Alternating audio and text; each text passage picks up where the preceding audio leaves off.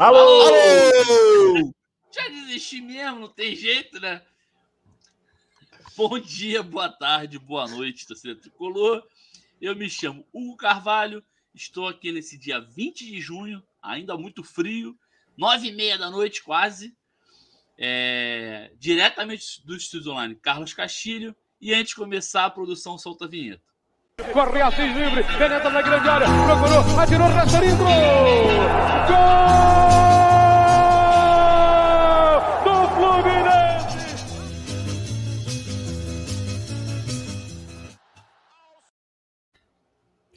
E antes de passar a bola para meus camaradas, tá dando para ouvir? Legal? Vocês estão rindo de quê, cara? É você olhando o calendário para saber o dia que tu tava falando. Pô, meu irmão. Estamos aqui Tem nesse dia. Nesse, nesse dia, o bloquinho de calendário. Deixa eu continuar aqui, cara. Tem que dar os recados aqui, senão eu esqueço. ó. Os recados são: para quem quiser apoiar a gente aqui para pagar essa plataforma caríssima em dólar, vai lá na orelo.cc, tem plano de 2, 2 a 20 reais. E quem quiser doar mais, como é que faz, Xará? Aí a gente aceita os Pix, tá? E o Pix aí rodando na tela é proibido remar, arroba gmail.com. E não canso de me repetir aqui que a gente vira SAF da noite pro dia. É só fazer o Pix aí pra gente. Há controvérsia. E lembrando a galera que está aí ao vivo, é, que não é uma live, é uma gravação de um programa, mas a gente vai ler os comentários no final. E se quiserem fazer perguntas sobre o tema principal, façam as perguntas que a gente vai ler também no momento opo- oportuno. Agora vamos apresentar os meus camaradas. Vocês já ouviram a sua bela voz. Meu xará, Hugo Tati. Boa noite, meu querido. Boa noite, Xará. Boa noite aos nossos ouvintes. Bom dia, boa tarde, a depender aí do horário que, que a galera vai escutar ou nos assistir aqui no YouTube. É, falar de Fluminense mais um dia, mais um episódio semanal. Eu realmente não esperava que a gente fosse chegar tão longe nesse podcast. 68 Ninguém não é para qualquer um. E é isso, falar de Fluminense sempre muito bom. E falar de Maracanã hoje, né? Maracanã que completou aí na última semana 72 anos. Tem pouca história o estádio, né? Fake news, fake news.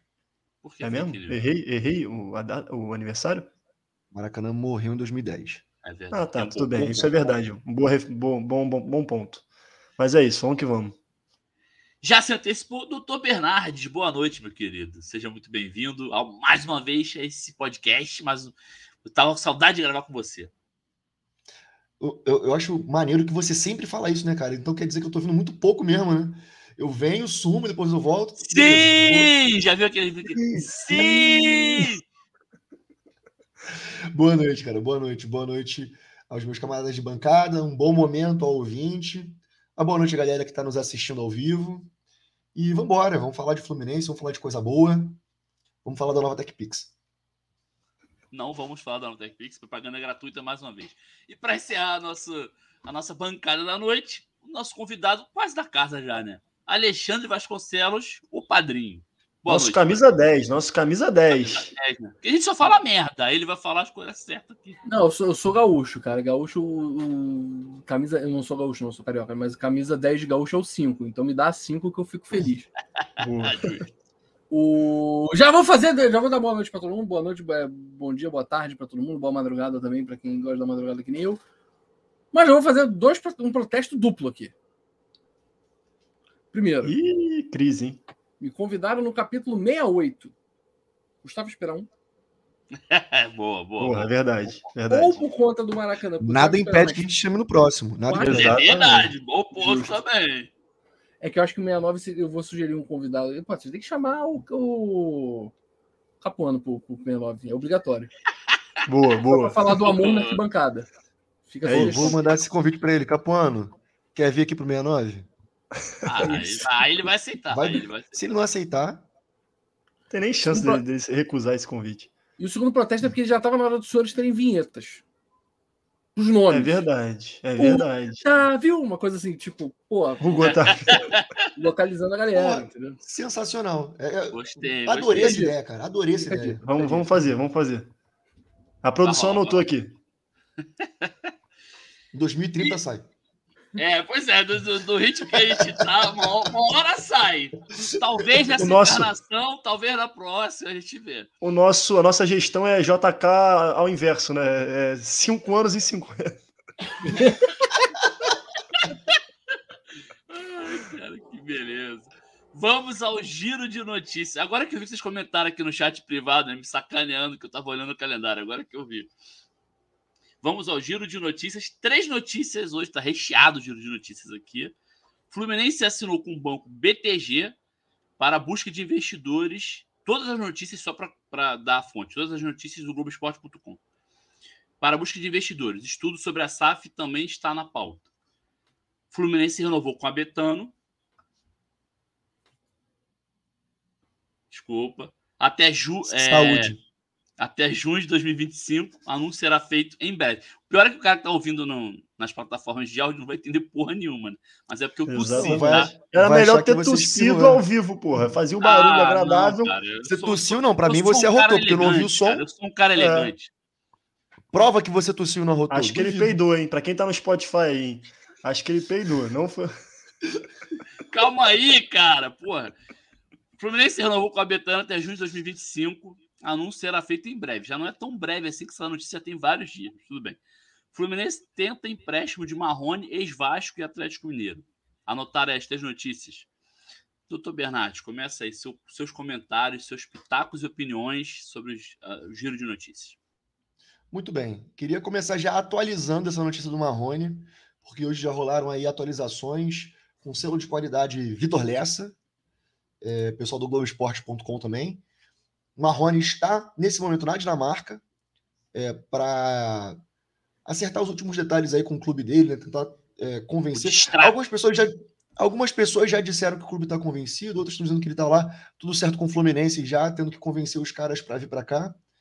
É, se alguém aqui da bancada conseguir pronunciar o nome do clube, eu acho que deveria ganhar um prêmio, só tem Não, não, não, consoante não, no mas a gente quer que você fale. A gente quer que você fale. Por favor, por favor. Eu vou falar no final do programa. No final do programa eu falo. Tá bom. É, E eu acho que é uma, uma, uma boa contratação. É, considerando. eh, Já me disseram que ele não costuma jogar muito pela direita, né? Jogar mais pela esquerda, então seria muito bom assim para ocupar a vaga que o Luiz Henrique vai deixar. Mas eu acho que é um, é um atacante de qualidade que vai compor bem nosso elenco. É, e que pode sim ser testado na direita, pode talvez também ser um bom reserva para o Cano, vamos ver. Sobre as outras notícias, é, acho que vai ser muito bom ouvir o padrinho falar sobre essa, é, essa notícia aí do BTG. Eu tenho que certeza que ele vai saber melhor cara. que a gente. Isso é canalha, cara. Dá tua opinião, cara. Eu vou dar, cara, deixa eu terminar de falar. Caralho. Vai ser muito bom ouvir ele falar, porque a opinião dele é muito mais qualificada. Eu achei uma boa notícia. Para esclarecer para o nosso ouvinte, não quer dizer que o Fluminense vai virar SAF, necessariamente, Boa. Porque muito se divulgou essa notícia como se o Fluminense tivesse um acordo com o BTG para virar SAF, não é exatamente isso, né? É, o BTG é, fez uma análise das finanças do Fluminense, tem um contrato agora para encontrar investidores, e aí eu queria que o Padrinho explicasse melhor de que natureza podem ser esses investidores, se ele, se ele tem alguma noção.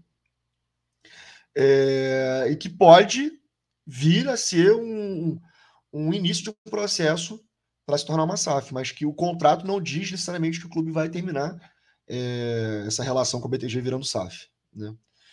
E a renovação com o Betano, eu quero saber de valores, cara. Quero saber de valores.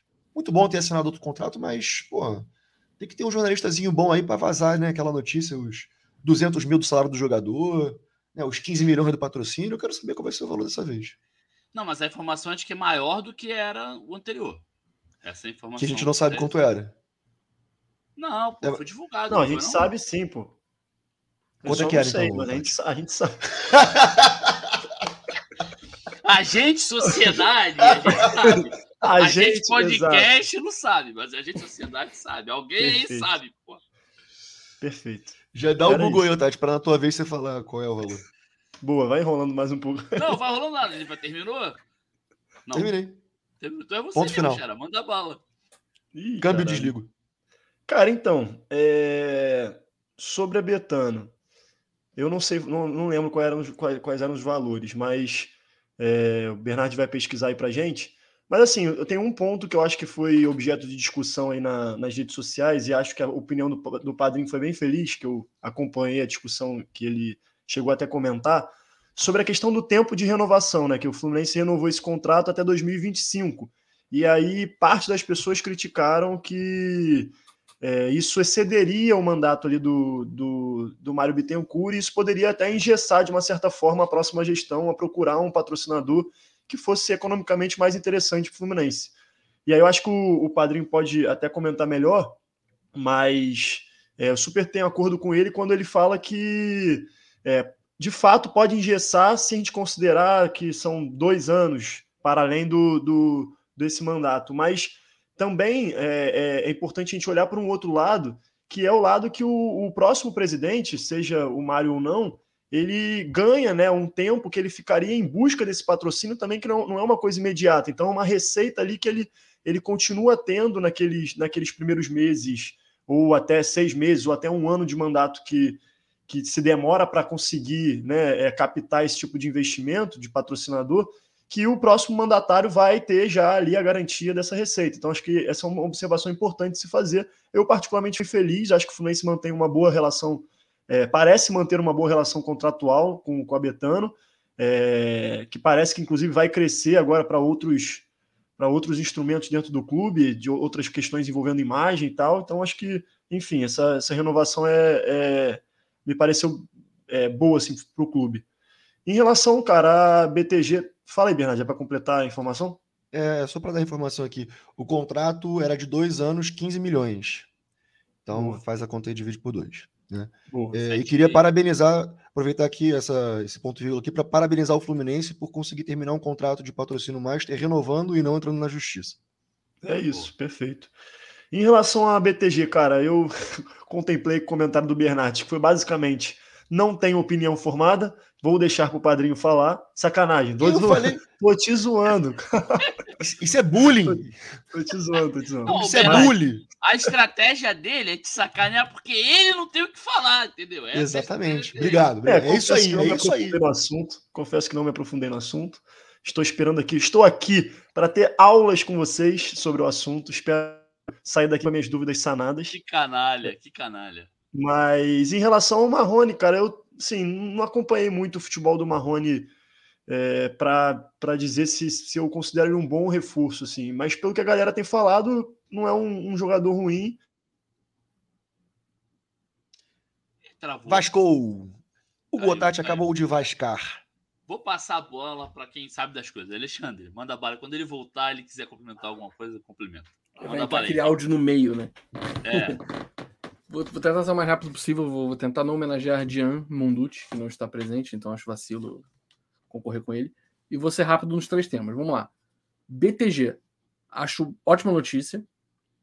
É bom ter um banco que entende de como estruturar uma operação financeira, uma operação, uma operação de aporte e captação de recursos para poder, é, para poder entender direcionamentos para SAF.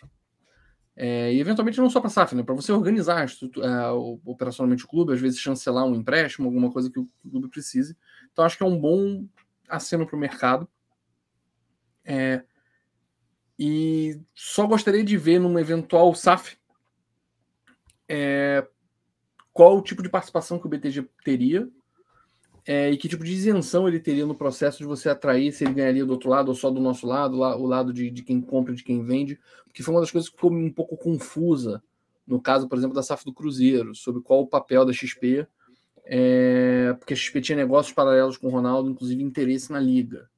É, então, é, é, tipo assim, nessas horas a gente precisa estar atento a, fazer as perguntas certas.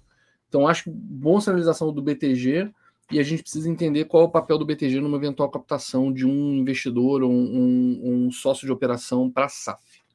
Sobre Marrone, sinceramente, jogador parece ok, pode compor elenco, pode virar titular pelo, pelo enfim, andei revisitando algumas, algumas imagens, lembro, lembrava dele jogando, de acompanhar também desde base. É, meio ruim ele passar pelo que ele passou na Dinamarca, jogar 12 jogos sendo muito pouco efetivo. É, mas não é uma contratação que eu faria no, pelo, no que foi especulado de valor e de modelo. Eu, não, eu particularmente não faria, mas vestiu a camisa, botou o bonezinho da Betano, vamos torcer por ele, é outra história. Mas eu acho que eu, me parece que a gente poderia ter, fazer negócios melhores do que esse aparentemente. De novo, a gente sempre tem que lembrar que a, a, realidade que a gente pensa, a realidade que a gente joga no Futebol Manager no FIFA, não é a realidade do mercado. Quem está na ponta ali vendo a realidade do mercado tem muito mais base para saber mas não me parece um negócio no, no máximo ok com potencial de se der muito bem virar bom. Só. É, não me empolga. É, e, mas também não acho que é o mesmo tipo de jogador de Matheus Martins ou outros, tá? Um jogador que vai jogar de lado, mas tem corpo, tem porte físico para segurar a bola, que é, uma das, é um dos desafogos. O desafogo do Luiz Henrique acaba sendo uma coisa muito importante para o Fluminense já há mais de um ano. E o terceiro ponto, que é o da Betano, o já adiantou parte da minha posição. Eu, eu sou contra quem fala que você não pode fechar um patrocínio para além da gestão.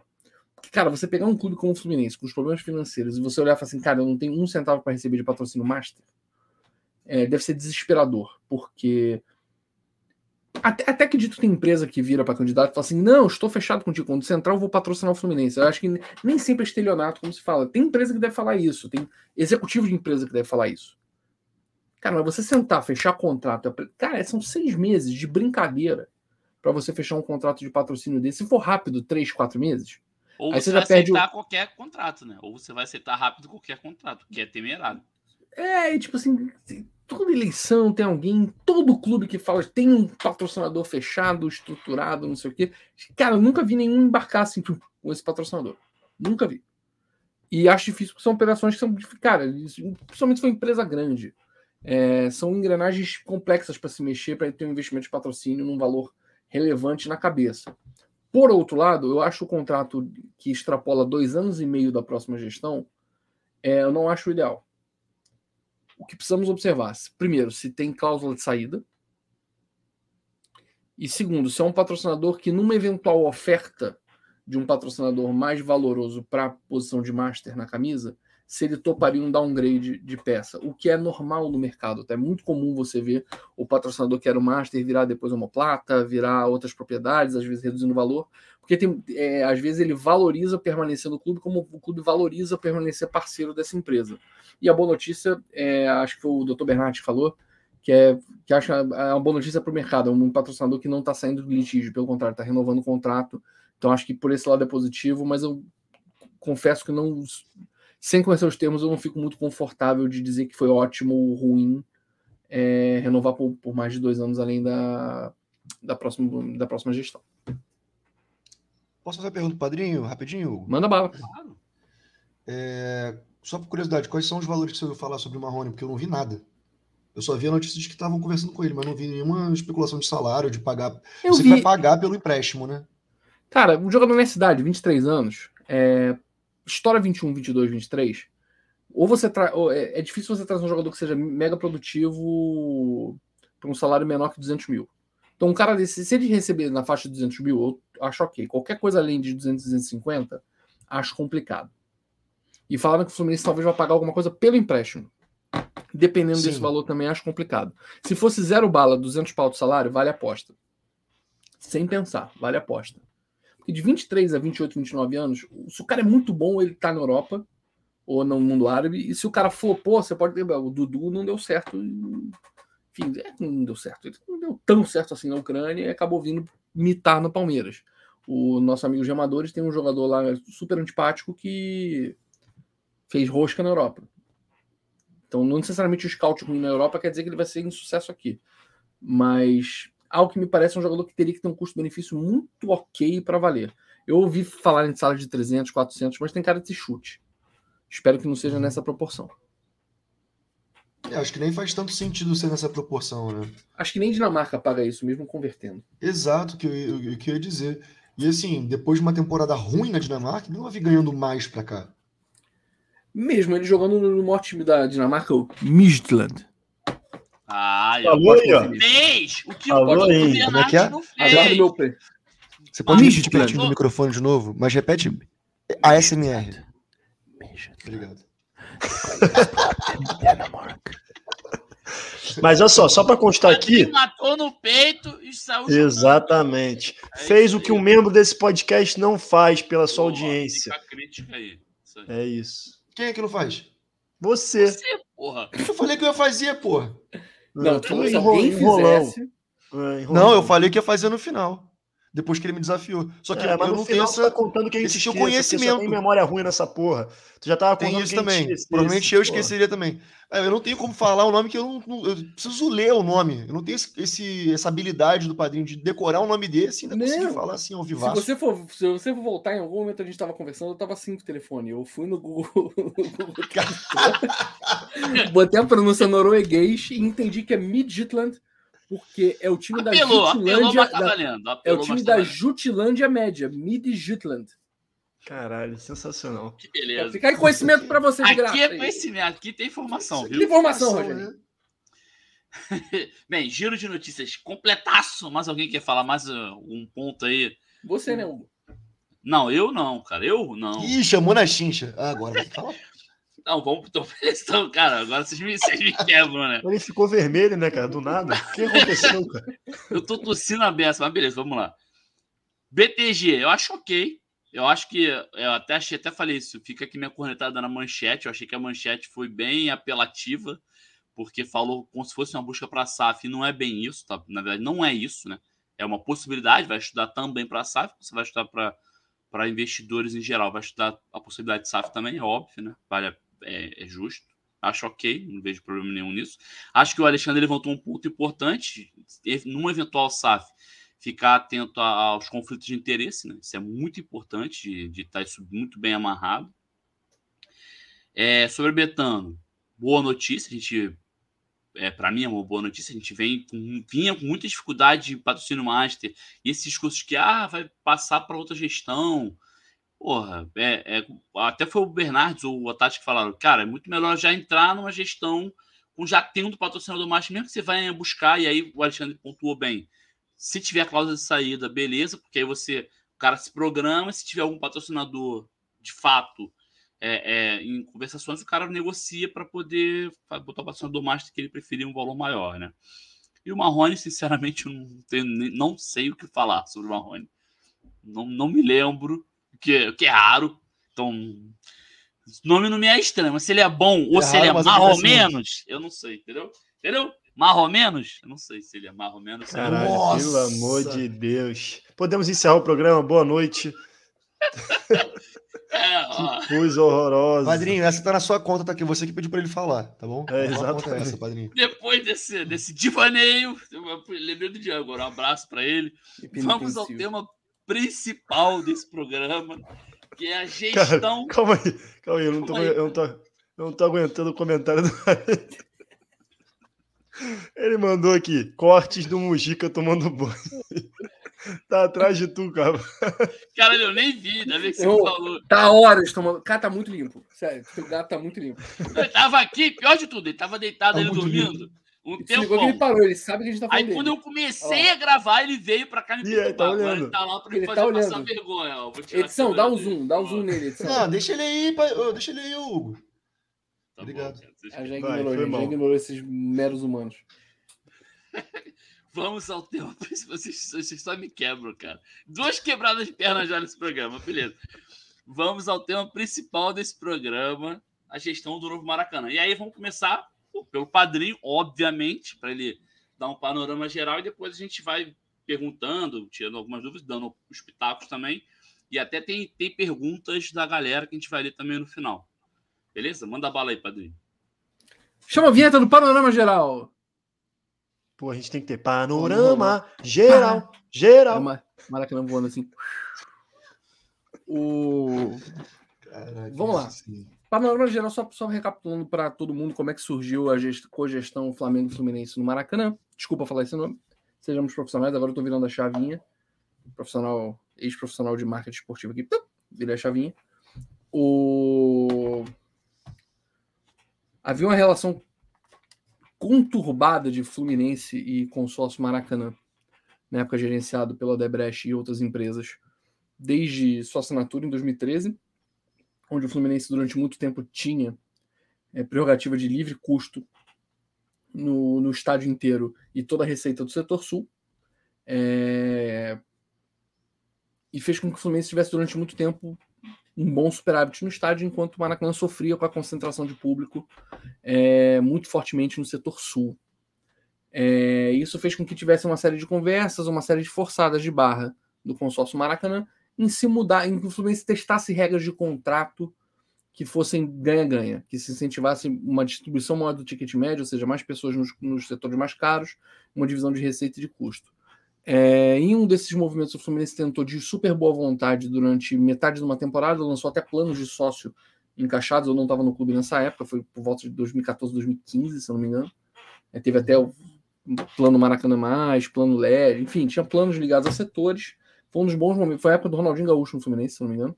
É, e nesse momento o Fluminense começou a ter um pouco de custo de jogo, mas havia um equilíbrio na divisão de receitas. Pausa de obra do Maracanã, Olimpíada, volta ao Maracanã. Nos últimos jogos de 2017, é, não quero falar de pessoas políticas que interviram nesse contrato, mas houve uma intervenção de contrato por parte do Fluminense de forma generosa com a Odebrecht, em que se cedeu por teste de dois ou três jogos, alguma coisa assim, é, um modelo em que o Fluminense arcaria com as contas do Maracanã em troca de alguma divisão de camarotes e outras coisas. Esse modelo se mostrou não parar de pé. E numa discussão judicial, a Odebrecht tinha conseguido uma vitória em primeira instância para que tivesse é, que esse teste de dois jogos fosse considerado um aditivo permanente do contrato. E aí começou a virar um caos a vida do Fluminense com o consórcio Maracanã. Todos os problemas que a gente sabe do consórcio Maracanã com o governo do Estado, enfim, um contexto muito conturbado desde a, desde a Copa do Mundo é, enfiaram a faca no Fluminense da maneira mais cruel naquele jogo contra o Vasco, na semifinal de Taça Guanabara, se eu não me engano, em 2019. 2019. E ali teve aquela palhaçada de fechar portão, de jogar contra. Existia uma aproximação da época do consórcio Odebrecht ao Vasco da Gama para tentar tirar o Fluminense da jogada, é, ou pelo menos escantear um pouco o Fluminense. E nesse processo, virou um desgaste muito grande para o governador. E o Fluminense chegou junto com um pleito que já existia desde 2018. Eu ainda estava no clube nessa fase em 2018, eu tive três passagens no Fluminense. Uma delas foi durante todo o ano de 18. E nessa eu participei, junto com outras pessoas, de um estudo de como seria o Maracanã gerenciado por Fly-Flu. Um estudo técnico que o Fluminense comandou. E esse, esse estudo foi feito na época, acabou virando um case que foi apresentado numa discussão enfim, eh, inicia, inicialmente nessa época de 18, e ele foi, re, ele foi revisitado e refeito ao longo de 19, nessa oportunidade levado ao governo do estado, do governador recém-possado Wilson Witzel, formado em Harvard. O... Ele apreciou é, esse modelo, que foi chancelado também pelo, pelo Flamengo, co-irmão, no caso, os dois clubes na mesa, e houve a sessão temporária, a ideia da sessão temporária por seis meses para Flamengo e Fluminense. Então, desde então, desde abril de 19, aquele jogo, se não me engano, contra o Goiás, que teve aquele vendaval, acabou a luz, volta, bate pênalti, perde pênalti, o tercor aquele jogo, que ele foi o primeiro jogo de gestão é, da dupla Fla-Flu no Maracanã, em abril de 19, começo do brasileiro. E a partir dali, o Maracanã foi gerenciado por Flamengo e Fluminense em conjunto, com contratos com o governo que eram não renovados, eram reeditados a cada seis meses. Uma sessão temporária. E assim estamos até hoje e será assim até a data final da licitação. Hoje o Flamengo e Fluminense já tem uma parceria consolidada no estádio, como cogestores. Eu participei dessa gestão. Entrei um pouquinho depois de abril, eu entrei em agosto e fiquei, agosto de 19, e fiquei até janeiro, comecinho de janeiro de 21. Meu, meu último jogo trabalhando foi aquele Fla-Flu do gol do Iago. Foi a minha despedida. Eu pedi tanto pra gente ganhar aquele jogo na minha despedida. ganhamos aquele jogo na minha despedida. E o Fluminense segue, obviamente, parceiro, e existe uma divisão de responsabilidade dentro do estádio. A divisão de responsabilidade é que Flamengo cuide de financeiro e operações, Fluminense cuide de marketing e comercial do estádio. Ou seja, Fluminense cuida de geração de receita e Flamengo cuida de operação financeira, fluxo de caixa, controle de despesas e a operação de dia a dia do estádio, plugando a operação do estádio na operação dos clubes no match day. E assim o estádio é tocado até hoje. É, sendo que o Fluminense tem um custo com o governo, tem um custo de manutenção do estádio e também tem um custo de um, um caderno de compromissos de melhorias estruturais de paliativas ou pontuais acordado com o governo do estado, fiscalizado pelo órgão de fiscalização da Casa Civil, que, ou seja, tem um custo mensal envolvendo tudo isso que os dois clubes mantêm adimplentes. E essa receita gerada pelo estádio é que serve para pagar para pagar essa conta. O que, que é essa receita gerada pelo estádio? Vou dar esse contexto geral para a gente depois abrir o, o debate. Receita gerada pelo estádio ela tem algumas vertentes. Primeiro, a parte de publicidade e propaganda dentro do estádio. As marcas que são exibidas nas telas de LED, no telão, nas redes sociais e que são e que têm direito a explorar comercialmente o estádio. Desde Coca-Cola e Ambev, é, que exploram, por exemplo, refrigerante e cerveja nas vendas do estádio e também na publicidade, quanto a Estácio, que já foi patrocinadora, Casa e Vídeo já foi patrocinadora, enfim, uma série de patrocinadores atuais, ou seja, uma, uma série de empresas que pagam para ter visibilidade dentro do estádio, conversar com o público do estádio através desse patrocínio. Essa é uma receita. Outra receita é venda de camarote, foi acordada para ser uma receita do estádio. A venda de camarote, ela é feita também, é, o que a gente chama, o mais foco dela é o que a gente chama de B2B, nomezinho bonito para empresa vendendo para empresa. É, e é vendida para desde escritórios de advocacia até grandes empresas e pequenas empresas e médias empresas, empresas de mídia que usam cada um compra o seu camarote para usar como relacionamento. Essa receita também vai para o bolo coletivo do estádio. E a única receita, é, obviamente também tem eventos e shows, como teve Tardezinha, como teve Los Hermanos, como teve uma série de eventos ligados ao estádio ao longo desses anos. E obviamente a pandemia teve uma, uma uma brutal interrupção nesses eventos. E a única receita dos clubes que vai para esse bolo do Receitas do Maracanã é o aluguel do estádio. É a única receita que de fato compõe a receita do Maracanã. E ele é acordado mutuamente entre Flamengo e Fluminense para ser uma espécie de compromisso dos clubes com a receita do Maracanã. E aí a gente muitas vezes a discussão envolve olhar o bordeiro do jogo e falar assim, o Maracanã dá prejuízo. Eu sei que é um dos argumentos detratores da parceria. E aí é preciso esclarecer, eu acho que existe uma falha muito grave no mercado esportivo como um todo, que é a discussão do que é o bordeiro de jogo e por que, que ele não é igual de clube em clube ou principalmente de estado para estado. Se você abrir um bordeiro de clube de futebol do Rio, aí vale fazer esse adendo. O futebol do Rio, em termos de bordeiro, é talvez é, o futebol mais transparente do Brasil ruim. É, dói fazer esse, esse adendo? Dói. Dói porque o borderô é uma peça feita em conjunto com a federação e muita gente tem críticas da federação, a federação tem críticas da gente e tal, por aí vai. Mas o borderô da federação é um borderô mais transparente. Por quê? Porque ele lista uma série de gastos, inclui uma série de gastos que em outros clubes, em outros estádios, em outros estados, não são incluídos. Então, em vários gastos ali, quando você explode a, rub, a rubrica para além do borderô, você tem, é, enfim, vários gastos estruturais de operação, que é limpeza, por exemplo, do dia do jogo. A limpeza do dia do jogo não é a manutenção corrente do estádio. A limpeza está lá. Quando você abre uma área, enfim, uma arena em São Paulo, esse gasto não vai estar tá lá. Alguns gastos de infraestrutura e suporte de engenharia não vão estar tá lá. Aí tem borderô que dá positivo dá negativo. Mas na verdade tem borderô que está omitindo custo, porque esse custo entra em alguma outra conta corrente dentro do, do, do clube e vai compor o balanço de alguma outra forma. Então, só desse olhar, você já vê que não existe tanto déficit assim no Maracanã. Ou não existe tanto déficit assim no jogo comparando com outros clubes. Somente quando a gente faz comparação borderô-borderô.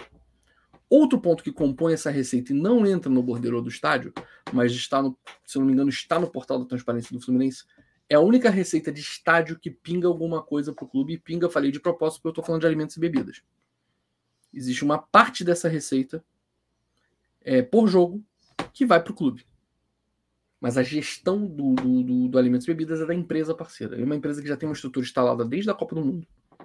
E que para fazer qualquer substituição mexida nela é muito delicado se você tem contratos de seis meses com o Estado. Você não tem longo prazo para fazer um grande investimento em reestruturar a cozinha, porque uma das maiores aberrações que tem do novo Maracanã é que ele foi baseado em muita coisa no benchmark de Wembley, que seria muito bom, mas a estrutura de alimentos e bebida de Wembley não foi replicada no Maracanã.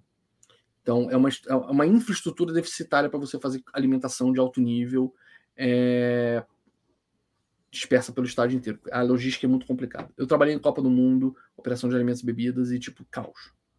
É, Maracanã é caos para operar nesse sentido. É, e aí, já que eu toquei no ponto dos contratos de seis em seis meses, é, vamos levar em conta que o Maracanã gera receitas de patrocínio e, e camarotes de publicidade nesses termos, onde os contratos constam com o fato de avisar ao parceiro que, olha, pode ser que esse contrato acabe daqui a seis meses. Ele tem uma cláusula de saída e, portanto, os parceiros investem menos do que investiriam num estádio que tem contrato longo. E aí está o ponto. eu não posso abrir valores, mas só para ilustrar a grandeza do que se gera no Maracanã, só com que Flamengo e Fluminense geraram de publicidade e camarote, e alimentos e bebidas da parte que vai para o estádio. Ao longo dos meses de abril a dezembro de 19 e também o comecinho janeiro, fevereiro de 20, estou falando na prática de 10 meses, só o que a gente gerou em 10 meses pagou a conta do Maracanã de custo fixo e outorga de 19, de 20 e um pouquinho de 21. Com contratos precários, que a gente chama de precários porque o termo de concessão é precário. Imagina se você tivesse a capacidade de vender esse estádio em contratos de 3, 4, 5 anos. Porque publicidade, aí cabe uma, uma explicação de mercado. Publicidade de estádio, quando é só de visibilidade, beleza, uma coisa pontual de campanha, pode durar um ano, dois anos, pode ser pontualmente, você cobrar. Hoje o Maracanã aceita é, spots pontuais de vídeo e coisas assim que essa receita vale, é, vale a pena. Mas, em geral, publicidade mesmo de estádio forte exige um certo investimento em infraestrutura, investimento em ativação, que é fazer o relacionamento daquela marca com o torcedor de várias maneiras, com várias ações. Isso faz com que você invista muito no começo do contrato e ele passe a valer a pena para a empresa patrocinadora ao longo do contrato para o fim. Então, quanto mais longo prazo você tem, mais disposição você tem para investir, porque você vai botar um investimento de ativação e de infraestrutura no estádio no começo e ele vai compensar com a sua visibilidade no final. Então, um estádio que permite contratos mais longos vai assinar contratos melhores. E aí está o ponto. O ponto-chave da parceria Flamengo-Fluminense. É, toda a receita gerada no consórcio foi acordada no início da parceria. Ela seria guardada pelo consórcio, porque no momento de uma concessão, esse dinheiro seria o dinheiro investido na concessão. Obviamente que a pandemia atrapalhou um pouco isso, porque teve que consumir parte do recurso que estaria poupado. Maracanã, tipo assim, provavelmente teria custo zero, teria até sobra para concessão se tivesse rodado 2021 full. É, mas o fato é, numa eventual concessão, por mais que ela vai ser mais onerosa que o termo atual, provavelmente você vai ter uma regra entre os dois clubes em que vai ter parte da receita reinvestida no estádio, ou represada ou reinvestida no estádio, e parte da receita volta para os dois clubes. E aí os clubes vão fazer dinheiro com o estádio. Mesmo, tirar dinheiro do estádio e botar no bolso. Eu tenho absoluta certeza de que isso é viável. É... Além do que, você tendo o controle do estádio por 20 anos, você pode fazer alguns ajustes de infraestrutura que vão permitir o sócio futebol ter mais vida dentro do estádio, ter pontos de atendimento, a loja oficial ter mais pontos de atendimento, que vira um atrativo extra para um, uma renovação ou troca de patrocínio de confecção de uniformes, kit sponsor, é, ou para outros patrocinadores. Você, você tem um domínio maior do espaço físico para tornar ele a sua casa e inclusive um domínio maior de ajustes operacionais que você precisa fazer dentro de infraestrutura para permitir, por exemplo, reduzir o Maracanã em um jogo que você acha que não vai dar 30 mil pessoas, reduzir para o anel inferior e fazer uma operação mais é, que seja mais viável e menos custosa para fazer um estádio é, só no, no, cenário inferior, por exemplo. Você precisa fazer muitos ajustes ali, porque as portas de conexão e a operação, a operação do Maracanã exige muita gente mesmo. É um estádio complicado nisso, você poderia fazer ajustes. Então eu acho que o Maracanã, no longo prazo, vai gerar mais receita e ele vai ser operacionalmente mais eficiente. E, e eu acredito que por isso, e olhando também mercado imobiliário carioca, é, problemas de financiamento, de um projeto de financiamento com receita reversa, muita gente chama de. Muita gente não, mercado financeiro chama de project finance, né? De você antecipar a receita futura do estádio para poder fazer o estádio e tal. Pá, pá, pá. Não são coisas tão fáceis de fazer.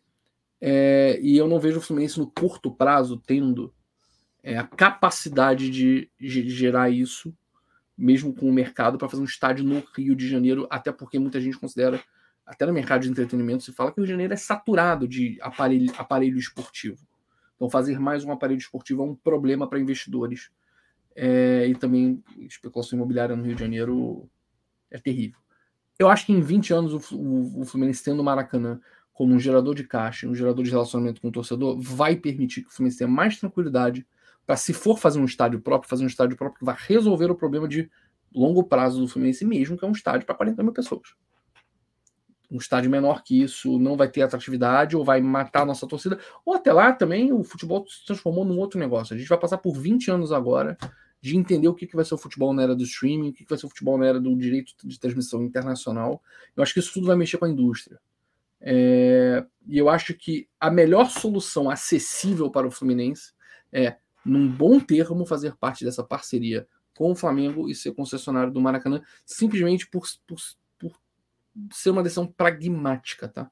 Não é que eu acho que seria o melhor cenário possível para o Fluminense dos meus desejos, com um mecenas ou com um baita do investidor querendo fazer um estádio, é outra história.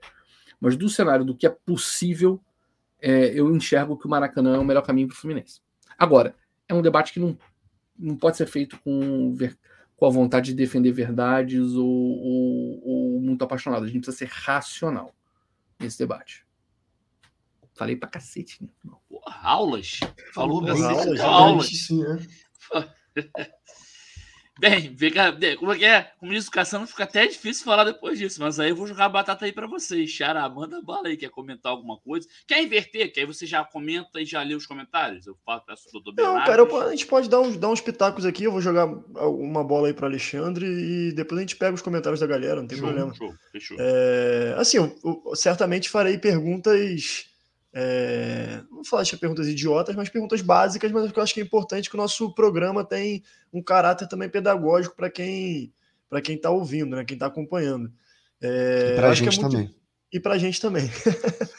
eu acho que é muito, muito. Eu fico feliz de a gente ter feito um programa desse, estar tá fazendo um programa desse, porque o Alexandre traz informações que são é, informações muito qualificadas, né, de quem, inclusive, é, trabalhou é, estando envol diretamente envolvido nisso, né? E, e aí eu acho que clareia bastante assim é, essa discussão em torno do Maracanã, que eu acho que tem, tem dois aspectos. Tem um aspecto, tem uma discussão que é mais voltada para é, para a importância do que significa o Maracanã enquanto infraestrutura histórica, né? É, é, com toda a sua história, com toda a sua centralidade também, a sua localização e, e como isso pode influenciar na relação Fluminense-torcida.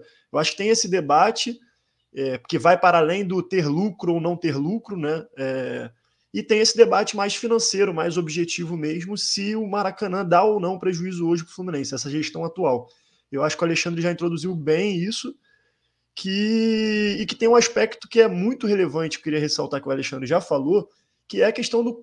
Hoje é uma gestão, a gente acaba é, tendo uma gestão um pouco precária por conta do, da dura, durabilidade dela, né? Da, da falta de previsão mais, de planejamento mais a, a longo prazo, e como isso prejudica, influencia é, na gestão em si, né? E no, e no, e no relacionamento institucional e comercial também, em torno do, do que poderia ser a exploração do, do estádio como um todo. É, mas assim, eu queria passar a bola para o Alexandre, na verdade é, que, é uma, que eu acho que é uma fake news que a galera é, já espalhou bastante, e eu acho que tem muito tricolor que ainda fica meio perdido para responder, é, sobre nessa relação, nessa parceria Fluminense-Flamengo. Já houve alguma, alguma inadimplência do Fluminense perante o Flamengo? Como é feita essa divisão? Enfim, tentar adentrar um pouco mais nessa, nessa questão da divisão dos custos, que você já chegou até a dar uma pincelada, mas para trazer para a galera essa informação mesmo, assim, que eu acho que várias mídias tricolores já desmentiram, mas acho que é importante também a gente deixar registrado nesse episódio, já que é sobre a nova a, a gestão do novo Maracanã, deixar registrado aqui também essa relação comercial, né, essa, essa parceria, na verdade, Fluminense e Flamengo, e, e se já houve algum inadimplemento, se há algum inadimplemento por parte do Fluminense.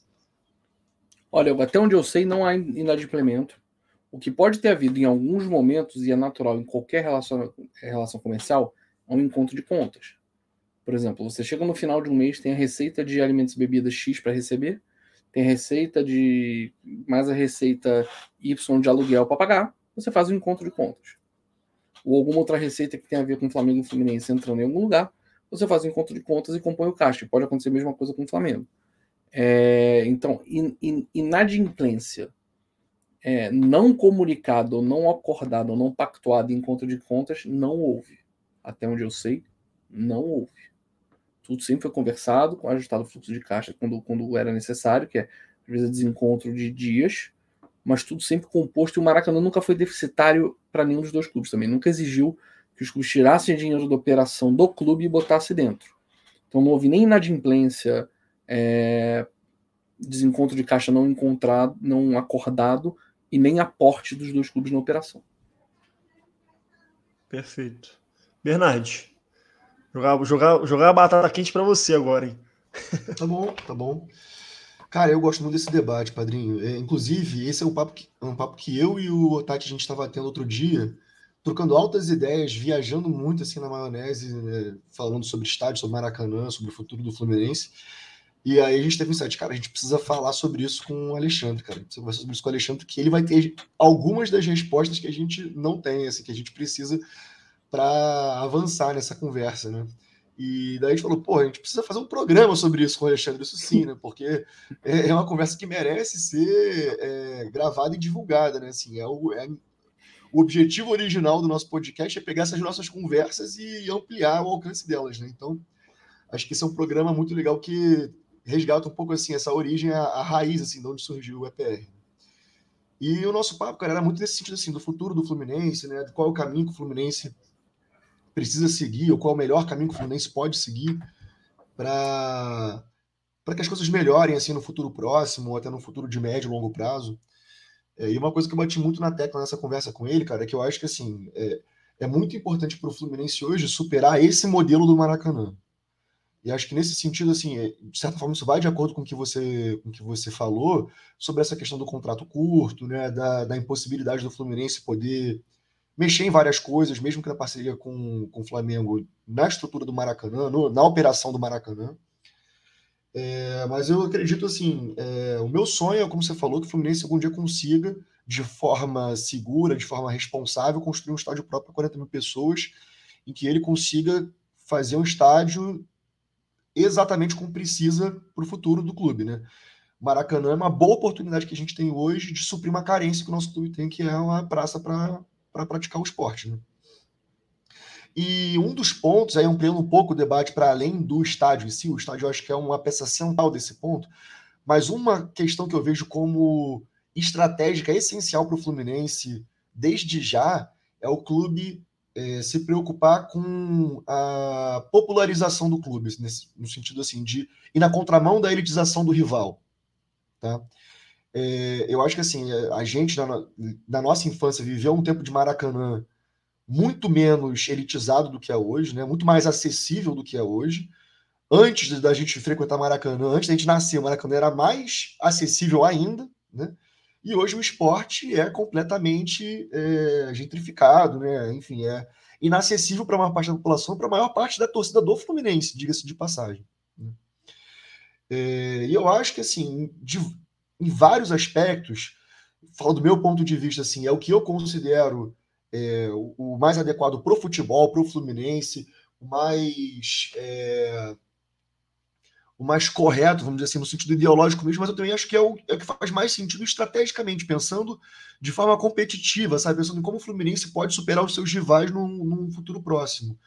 Eu acho que, assim, é, existe todo um, um histórico né, de um, de, um, projeto que levou o, o, Flamengo a alcançar a base de torcedores que tem hoje.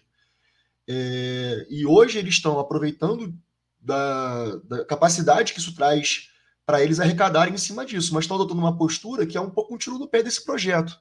Né? É, e eu vejo isso como uma grande oportunidade para dois rivais do Rio, pelo menos, né? para o Vasco e para o Fluminense. E hoje o Fluminense tem vantagem né? Na, em termos de condições de disputar com o Flamengo em qualquer, qualquer âmbito.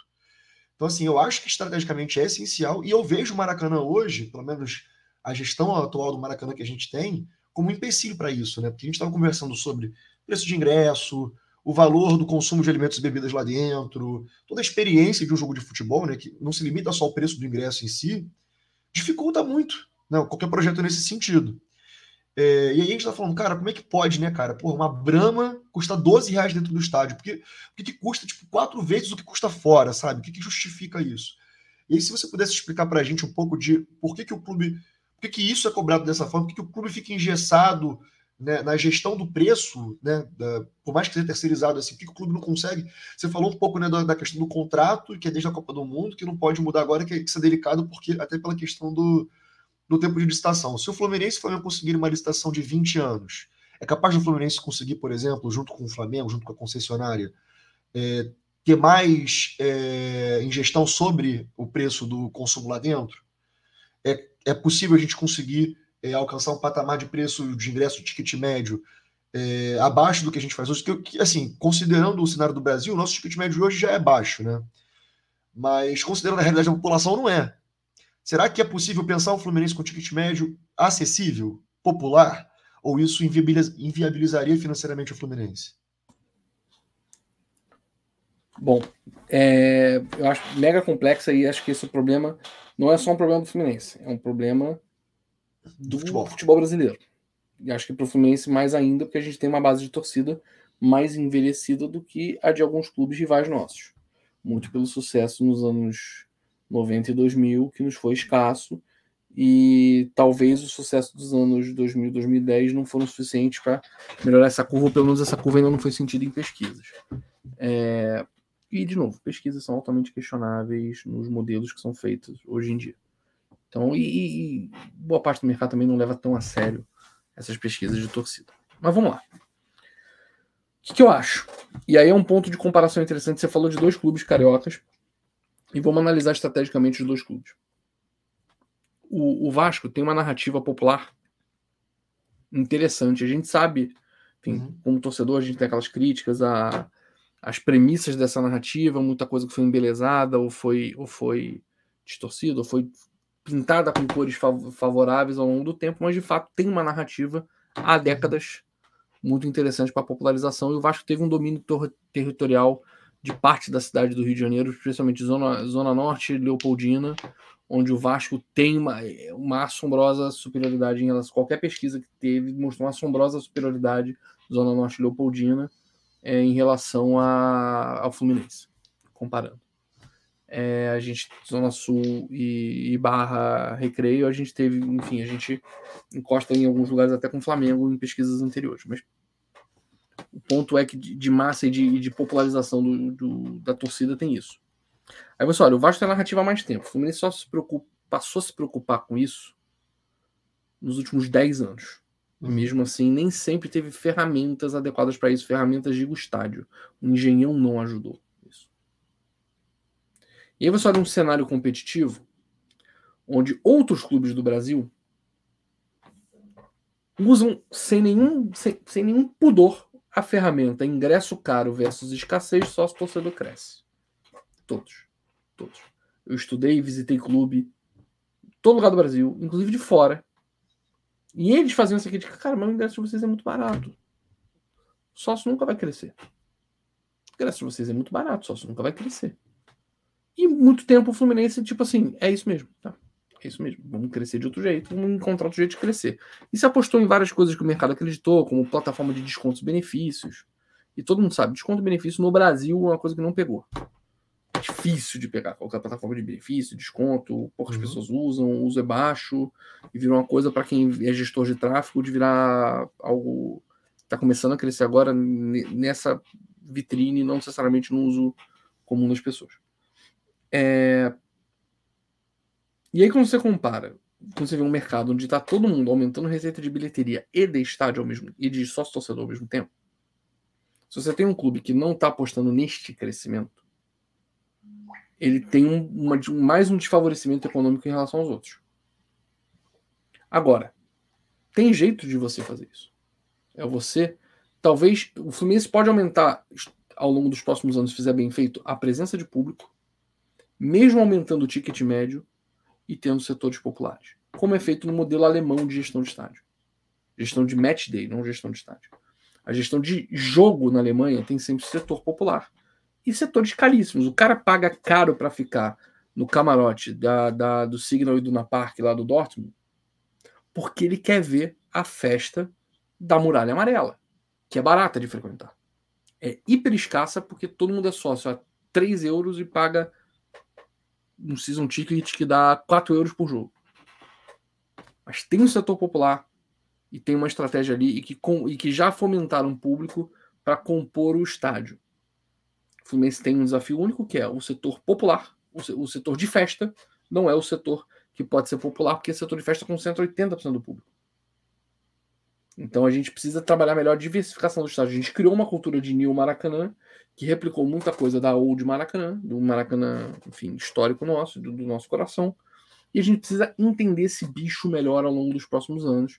A gente não teve presença de público suficiente para entender essa como fazer essa melhor distribuição. Você já, já se tentou preço igual, já se tentou preço na leste um pouquinho abaixo, na leste muito abaixo, setor popular, e você repara que a concentração é sempre a sua. Enquanto você uhum. vê em outros rivais, a, a, distribuição no Maracanã é mais inteligente. É um desafio para o Fluminense numa gestão definitiva no Maracanã entender como produtizar. Agora, se você comparar Fluminense e Vasco, o Vasco está competindo no mesmo mercado com clubes que vão subir no preço de bilheteria. Só que o estádio tem 19 mil lugares. Como é que você vai criar um setor popular e manter o contato do Vasco com o povo dentro do estádio num estádio menor? E aí tem um argumento para quem, por exemplo, é defensor de ter um estádio menor e um maior, quando você usa a estratégia de longo prazo de você crescer torcida nas camadas populares. O Maracanã te favorece. E eu acho que, sinceramente, é coisa filosófica. Se o Fluminense tivesse a presença de público e o sucesso esportivo que permitisse a presença de público que o nosso arquirrival da Gávea, o Flamengo, tem, mesmo assim eu bateria o pé de toda forma para ter um setor de 4 mil pessoas, pelo menos, com, um valor popular. Você ganha no, no resto do ticket médio, mas você tem que ter um setor preservado popular. Que seja um setor. E aí é um defeito do Maracanã que você não consegue tanto micro, não consegue ter setores médios. Assim. Uhum. Ou é um uhum. puta num setor de 20 mil pessoas, ou é um setor de 4, 5 ali isolado. E aí é um problema da construção de acessos do Maracanã. Foi um estádio pensado para a Copa do Mundo. Só para contar uma pequena anedota de Nil Maracanã, eu tive na época com o brilhante Cadu Moura, meu amigo, amigo de muitos de vocês, que na época era o, gestor de arenas do Fluminense em 2012, e foi quem me trouxe para o Fluminense é, propriamente. Eu trabalhava numa empresa parceira, ele me trouxe para dentro do Fluminense. E no meu primeiro ano a gente visitou as obras do Maracanã a convite da Odebrecht. Na verdade, não era nem da Odebrecht, era da MMX, que era a.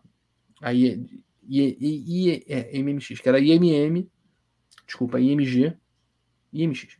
Era a IMG americana, a, a AMG gestora de estádios e, e, plataformas de marketing no mundo inteiro, uma das maiores empresas de marketing esportivo do mundo, que estava tomando conta do Maracanã e a gente foi visitar a obra. E a gente perguntou assim, gente, mostraram os acessos, a gente viu o Maracanã pelado em obra assim. Onde é que vai ser o setor do visitante? Ah, visitante? Visitante é pode onde vocês quiserem. É lugar marcado. Maracanã vai ser lugar marcado para pedir comida na cadeira. Assim, Mas e a champa? Tem que ser todo visitante dos dois lados. Porque o Fluminense vai jogar desse lado aqui, o Flamengo vai jogar ali, por exemplo. Não, mas esse é lugar marcado, não tem problema nenhum. Vocês leram o estatuto do torcedor para fazer obra? Lemos, sim. Você sabe que tem que ter um acesso bloqueado para o visitante? Os caras não tinham feito isso. Eles pegaram o caderno de encargo do Maracanã, do, da Copa, e fizeram um estádio de um bilhão e meio. E aí, aí vou fazer um parênteses aqui para. Aí hoje é aquela aberração de você matar um porrilhão de cadeira para fazer o setor de visitante, porque você tem que neutralizar uma das seis rampas de acesso que você tem no estádio. Você só tem seis no estádio gigantesco desse. Rampas monumentais e tal, amplo acesso, caracóis e tal, pô, legal pra caramba. Só que isso te prejudica na hora de você microsegmentar o estádio. Pô, pare, e, deixa eu só fazer um parênteses aí sobre, sobre, sobre essa questão que você falou da empresa. Aí, gente, olha só, você que defende SAF de forma rasa, Tá aí um exemplo de belíssima gestão feita por uma empresa que não leu nem o estatuto que obriga o, o setor de visitante. Qualquer torcedor amador, não profissional, né, de futebol, ia pensar nisso que o padrinho falou, e o empresário lá, CEO engravatado lá com diploma de Yale, não tinha noção de que não ia existir um futebol brasileiro com lugar marcado e comida, e comida chegando na tua cadeira. Não, você apostava que o ticket médio do estádio ia ser 120 reais. Ticket médio do estádio, 120 reais. E se vender season ticket, o camarote ia custar 5 milhões ano, cada camarote, eles cada iam, box. Eles iam pegar uma, um sabre de luz, cortar o estádio ao redor, né? Pegar um helicóptero e levar até Miami, né? Pra cobrar esse, esse ticket médio. Nem Miami, velho. No Brasil Nem não existe. É, tipo, enfim. É... BPs inflados servem para várias coisas. E a prova também que você falaram mesmo. É, as pessoas falam assim, tem que seguir empresa, papapá, profissional. É, porque toda empresa, o cara não joga dinheiro fora. O cara vai volta pro trabalho dele no dia seguinte e vê lá o cara que é primo do chefe do CEO da empresa, que é diretor de uma área que não sabe de porra nenhuma. É, mas empresa profissional. Tipo, por isso que tem que analisar casos e casos. Por isso que a gente precisa ter atenção em todo tipo de projeto. E não é só Exato. porque é empresa, só porque é aquilo que vai ser bom. E não é só porque é empresa, mas vai ser ruim. É, é se, se, a gente faz as perguntas erradas, a gente vai continuar achando os problemas errados e vai ter eleição após eleição, os mesmos discursos repaginados acontecendo em todos os clubes. Isso não é exclusividade do Fluminense. As eleições são rasas, em geral, no futebol. Então, eu, eu, aí, padrinho, aí eu acho que isso é outro programa, né? Não vou outro programa. nessa série do que você falou, não, porque isso aí, se eu começar, eu vou embora. Uhum. É... Só voltando um pouco assim às perguntas que eu te fiz. Você acha que, então, numa concessão de 20 anos, o Fluminense consegue atacar melhor esses problemas que Certamente. dificultam a popularização do estádio? Certamente. Tudo bem que vamos ter que pensar o seguinte: vai ter que ter um encontro filosófico entre Flamengo e Fluminense os gestores, uhum. sobre a liberdade que cada um vai ter sobre o seu match day e sobre como os contratos comerciais vão refletir no match day, especialmente de alimentos e bebidas. Uhum. Porque o que eu falei não era contrato, não é, não é que o mesmo parceiro tem o mesmo contrato desde lá de trás. É que ele teve, ele legou uma infraestrutura física dentro do estádio e um conhecimento de operação é. que, cara, é muito difícil você desplugar isso, trazer um cara e falar assim: olha só, tô te trazendo agora aqui. Por três meses, né? E é, e daqui a quatro meses pode ser que entre uma concessão que o Estado decida não fazer com clube nenhum e você vai estar na rua. Mas você pode fazer um investimento de um milhão e meio aqui na frente para Não dá, entendeu? Não dá, é muito Sim. difícil. É, e todos os vícios herdados desse, desse modo operando, o Maracanã foi combatendo, trouxe parceiros que ocuparam outras fatias, agora o parceiro de hospitalidade é outro. É a Kim, que é um grande buffet é, voltado para para experiências de buffet de, de grandes eventos. É um buffet renomado que veio para compor a parte de camarote e hospitalidade, porque a entrega era ruim versus o preço, agora melhorou. Então, tipo, o Maracanã foi fazendo ajustes no que poderia fazer, mas o grosso, do, o grosso desse sistema ainda está ali. Ele, vai, ele só vai ser de fato posto abaixo e repensado num contrato de 20 anos. E aí os clubes. Uhum. Aí é o que eu falo, os clubes vão ter a chance de, de, de, mexer na parte de preço de alimento e bebida. Se vão mexer ou não, vai ser uma decisão de negócio de quem estiver sentado na cadeira. Qual o uhum. olhar que. que, que a, a, essa é uma pergunta importante, o doutor Bernardes. Qual filosofia de gestão do Maracanã que a gente vai cobrar que os dirigentes do futebol carioca vão é, terão ao assumir o estádio por 20 anos? Será que isso não devia ser cobrado do edital?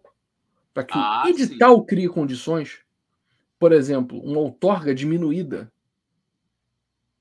por um aumento de serviço popular, um aumento de, de, de, de tratamento inclusivo do estádio? Tá mudo, Xará. Tu falou não, que aí, não, que o, aí o Estado ele garante essa contrapartida por parte do gestor de que vai uhum. a, a uma, uma, população que tem menor, menos condições de, de acessar, se você colocar um ticket médio alto ou produtos é, de valores bem superiores, possam usufruir também daquilo. Né?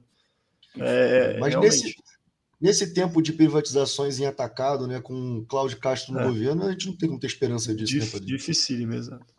Cara, se fizer a pressão popular certa, o problema é fazer, né? O problema é criar essa mobilização. Uhum. São as perguntas Talvez... certas que a gente precisa fazer e a gente passa longe no debate público. Uhum. Sim. Totalmente. Eu queria dar meus dois tostões, posso? Agora você quer. Agora, Agora que ninguém te chamou, é. A Mujica tá de banho tomado. É, já tá, tá ali, dormindo. Tá, ele tava olhando, vocês viram aqui, ó, tá olhando lá. Ó, é, o tempo tá ligado. Tá, tá prestando atenção. Ele quer saber se ele vai poder ir no Maracanã também, se vai ter área pet. Mas então, cara, eu, eu queria fazer dois comentários essa questão do tempo. Realmente, o Padrinho falou disso e faz porra, todo sentido, né, cara? Até por uma outra questão, não sei se ele concorda, se estou falando merda, ele me corrige a questão do uso das marcas. Eu vejo, por exemplo, é, quatro marcas importantes envolvidas no Maracanã hoje, né? Maracanã, obviamente, Flamengo e Fluminense também, óbvio, óbvio, né? E a marca Fla-Flu, né? Que é um, um clássico mundialmente conhecido. Então, assim, é, uma empresa para investir, no, seja no estádio, seja na operação, seja né, para usar essas marcas, para se vincular a essas marcas, alguma delas ou a todas elas, não vai fazer isso por três meses. Ela quer fazer isso por dez anos, cinco anos, que seja. Uma coisa, se for mais, mais curto prazo, até os 20 anos mesmo, vai usar comercialmente essa marca, essa, essas marcas para ela. Então, assim, até nisso também influencia, Padre. Não sei se estou falando besteira. Totalmente certo. E vou te falar, existiu um precedente para isso. É, cara, a galera do lado do Fluminense é muito a favor e muita gente é, dentro da gestão do Flamengo também é a favor de explorar as quatro marcas. Maracanã, cada um dos clubes e o Fla-Flu. É, eu acho que com a parceria sendo consolidada, 20 anos, com outro tipo de horizonte, menos tensões políticas de cada lado é, no processo de construção, a parceria sendo consolidada em comum acordo e seguindo, é, em termos de longo prazo, eu acho que isso vai ser mais natural. Mas antes, quando a gente teve a polêmica, é, o polêmico, a polêmica chegada da Adidas no Flamengo em 2012 para 13, é, que gerou uma série de desgastes dentro do Fluminense, principalmente com o Peter, especialmente com o Peter, com a Adidas, ficou, ele se sentiu traído, enfim, uma série de coisas. A gente sempre tentou trazer ele para a realidade de que através da Adidas a gente teria essas quatro marcas para explorar e a Adidas tinha um plano sensacional de como explorar essa marca, essas marcas juntas. Tanto que a Adidas pela primeira vez em X anos, décadas, iria patrocinar dois clubes rivais na mesma cidade. A Adidas não fazia isso. A Adidas ficou esperançosa de fazer isso com os dois clubes. O contrato Salvo do... engano, me corrija se estiver errado. Eles tinham um patrocínio geralmente um por país, assim, um time forte, e no Brasil especificamente pegou um por cidade, né? Não, tinha, tinha países que tinha mais de um forte, mas não da mesma cidade, não rivais diretos. É, você chegou a ter. Se não me engano, você chegou a ter Liverpool Chelsea. O Chelsea certamente foi Adidas muito tempo. Eu não lembro que outro pode ter sido também, mas enfim. O mas o ponto é, essa possibilidade das quatro marcas seria trabalhada pela Adidas. É, tinha um projeto muito legal de jogos internacionais Fla-Flu. É, teve a, chegou até a taça Fla-Flu uma época, que foi a taça da Adidas. É, e a Adidas gostou tanto da brincadeira, depois de ver que poderia dar certo, apesar da briga que o Fluminense incorreu, passou a ser intransigente a relação durante algum, algum tempo, até o final do, do turbulento do contrato em 2000 e 16, a gente conseguiu no meio ter uma renovação, eu participei ativamente dessa renovação em 14, que a renovação foi tão boa que a gente teria, a gente tem os mesmos termos muito parecidos com o que o Flamengo tem hoje. Porque quando a Adidas viu que não ia não ia dar tão certo e teve que puxar o contrato dos caras um pouco para baixo, acabou chegando nos termos basicamente iguais aos que a gente tinha na época que a gente fechou em começo de 2014, que era um contrato para a gente ter até 19. Dói saber que a gente perdeu três anos de Adidas e de um trabalho sinérgico e de dinheiro no bolso por causa da fantasia da Drywall. Mas o fato é que existe sim esse caminho e a Adidas adotou esse caminho em outra cidade quando ela viu a oportunidade. Quando ela volta ao Boca. Hoje Boca e River são Adidas. E você pode ter certeza que Boca e River serem Adidas naquela final da Libertadores foi um passo importantíssimo para a final ser jogada na Europa e jogada no Bernabéu teve peso, até pela presença da Adidas é, em, em, posição importante dentro da UEFA, teve peso. Teve peso. E do próprio Bernabéu, né? Porque a Adidas é Real Madrid é certo. É, né? não ser, certamente não iria parar num estádio Nike. Foi parar num estádio Adidas. Esse é o tipo de peso que se dá de você ter um parceiro. Eles entenderam essa sinergia para internacionalizar as marcas sul-americanas. É, e a gente perdeu essa oportunidade ao longo do tempo. E o Maracanã nos faz reganhar essa oportunidade não através de um patrocinador, mas através do estádio, que é o terceiro ponto turístico mais visitado do Rio de Janeiro. Oscila entre terceiro e quarto, é, mas em dia chuvoso, por exemplo, é o terceiro ponto turístico mais visitado do Rio de Janeiro, mesmo sendo ainda não tão bem divulgado e com muito pouca presença de cariocas frequentando o dia a dia do Maracanã para visitar. Aliás, é um tour legal de fazer mesmo hoje em dia, que dirá repaginado numa pós-concessão e também é uma receita do estádio. Boa. Vamos partir para os comentários, Xará? Vamos. Não, quer dizer, primeiro eu vou fazer as, as, perguntas aqui dos nossos apoiadores na Aurelo que enviaram perguntas, que foram o Robson e Yoshida. Os dois mandaram pergunta aqui. Ah, foi o Yoshida ou foi o boné do Yoshida? Pô, aí não vale, né, cara? Você, você pegou pergunta de quem já é da casa, pô. Os caras compõem o é proibido remar praticamente. É, eu sei, mas é que nem eu mandar uma pergunta para você. Pô. É. Mas é, você é nosso apoiador Aurelo. Você é nosso apoiador Aurelo. Não, você podia ter sido sorteado mais. também. Eu cancelei, pô, eu cancelei meu apoio. Re reclama depois com a direção, cara. Reclama depois com a direção. A direção que mandou. A Segue fonte aí, secou, a fonte secou. A fonte secou, eu cancelei. O cara, é... falou, o cara falou ao vivasso que cancelou. Não precisava ter falado isso, né? Vai. É, exatamente, deixa aí. Doutora é, pela transparência. Vai, receber uma, uma chamada no, no privado aí, depois. Eu sou que nem o bordeiro da Ferdi, sou transparente. Eu tive que produzir essa, essa frase para me perceber. É, não, é, é, é, é esse trecho, a gente vai fazer um corte desse trecho do Bernardo. O único corte, o programa tá espetacular. Só que o único corte que vai sair vai ser você falando que a Ferdi é transparente. Exato. No Yoshida bota mandou... o corte do, do borderô, tá? o Yoshida mandou o seguinte.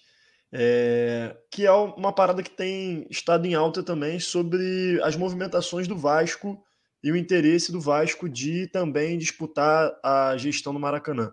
E aí o Yoshida pergunta sobre os riscos do Fluminense ficar para trás nessa disputa por conta de uma questão envolvendo média de público, é, que a nossa não tem sido uma média né, é, muito alta. O Fluminense tem, tem mantido um público bem aquém do que a gente sempre espera. É, e o Vasco tem demonstrado esse interesse em disputar a gestão Maracanã. Então a pergunta do Yoshida é se é, existe algum risco do Fluminense ficar para trás nessa disputa por conta de presença de público? E o Robson, eu acho que a pergunta do Robson meio que está contemplada já, que foi é, qual a opinião do Alexandre sobre um tempo ideal de contrato é, e se as condições é, do Maracanã abrem margem para se planejar algo próprio no futuro ou se não é suficiente. Eu acho que você até falou já de planejar algo de ter estádio próprio, né? É, acho que foi essa, esse o sentido da pergunta do Robson. Enfim, jogar a bola aí pro, pro Alexandre. O, o Batuta, só para não deixar passar, Alexandre, o Batuta também tinha mandado pergunta, mas as perguntas já foram contempladas também, envolvendo a questão do preço do, do, do, do bar é, e outras questões, se, se gera prejuízo, enfim, coisas que já foram respondidas ao longo do programa. Bernardo, tu viu que, que ele não ia citar o Batuta. cara, tudo bem que a pergunta do cara já foi respondida, mas ele não ia citar o nome do cara que fez a pergunta. Tu viu isso? Eu acho que é pessoal.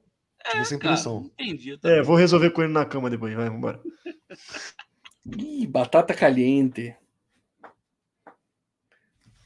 Vamos lá. Vou responder duas perguntas conectadas, porque elas têm uma lógica que se conecta. Olha a redundância. O...